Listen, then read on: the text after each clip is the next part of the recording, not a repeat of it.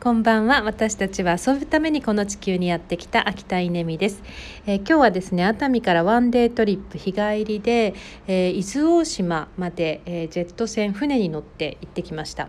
え熱海港から45分で、えー、あっという間に着いちゃうんですけど、えー、東京都なんですよね。なんかレンタカーを借りたら品川ナンバーで、えー、東京都らしいですね。不思議ですよね、えそこに行ってきて、え1周52キロぐらいの島なんですけれども、え車で一周しながら、まあ、観光してきました、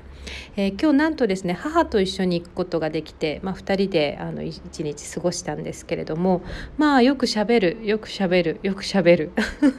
何ですかねあのなんか心の中に思ったことが全部口から出てしまうっていう もう本当によく喋ってますよねずっと喋ってますね。でお昼を食べた、えー、なんか地元の名物を食べようということであのお店に入ったんですけどいきなりですね母が「草屋ある?」とかって言い始めて草屋というものを注文したんですよね。で私知らなくて、えー、いきなりその調理師の方が調理し始めた途端に「店中臭い!」もう何この匂いっていう、えー、匂いが立ち込めたんですよね。でそれを母はですね懐かしい懐かしいとか言いながら喜んでるんですよ。まあもうね臭いなんてもんじゃないちょっとウィキペディアのえー、説明を読みますね。草屋は魚類の干し物の一つで伊豆諸島の特産品として知られている、えー、草屋諸などの新鮮な魚を草屋液と呼ばれる。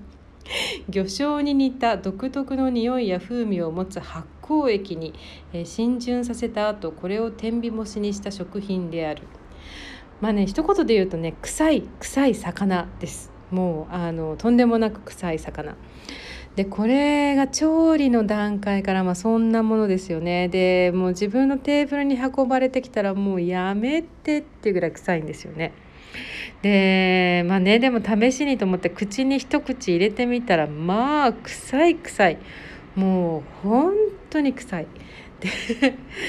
まあ結局私ね何食べたか分かりません一応なんかね地元のあの白身魚の漬け丼みたいなのいただいたんですけど全然味を覚えていないというか味がしなかったもうそのテーブルの上に草屋があるだけでもう台無しありえないっていう、まあ、そんなことでした。でまあねそれも含めて面白いですよね。自分の母で、まあ、付き合いはもう長いですけどかれこれ50年も付き合ってますけど。えー、彼女が草屋という食べ物をあんなに美味しそうに食べる、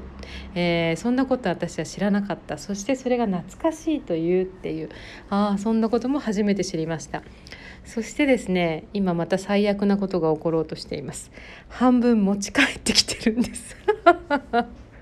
それを今彼女はレンジで温めています。恐ろしい、えー、これから、えー、食事を一緒にしたいと思います。